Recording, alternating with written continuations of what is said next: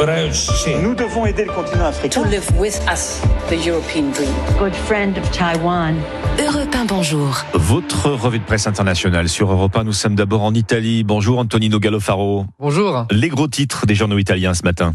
La visite de Giorgia Meloni en Ukraine. C'est un devoir que d'être ici, a lancé la première ministre italienne, comme le rapporte l'agence de presse ANSA, en rappelant le soutien de l'Italie. Elle veut se rendre compte personnellement de ce dont un peuple qui se bat pour la liberté a besoin. Avant Kiev, donc, direction Bucha, les larmes, la boue, les fleurs, résume en titre La Repubblica.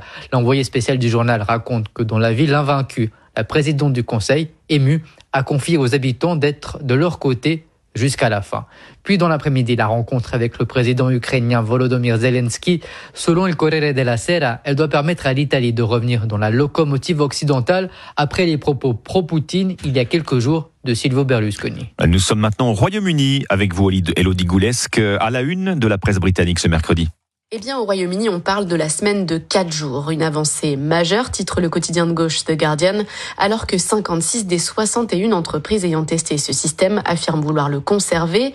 On travaille donc 32 heures pour un salaire identique à un temps plein de 40 heures, ce qui, selon des employés interviewés par la BBC, rend tout le monde plus heureux. C'est l'ONG 4 Day Week qui a lancé ce test de juin à décembre 2022 et les résultats annoncés sont encourageants.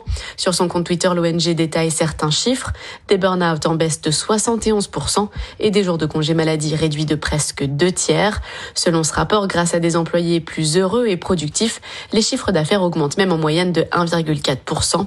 Le résultat de ce rapport a été soumis hier aux députés britanniques. Une dernière étape au Brésil avec vous, Jean-Claude Gérès. De quoi parle la presse brésilienne? Des pluies historiques qui frappent depuis samedi les villes côtières de l'état de São Paulo, au sud du Brésil. La Folia di São Paulo évoque plus de 44 morts, au moins autant de disparus et près de 3000 sans-abri.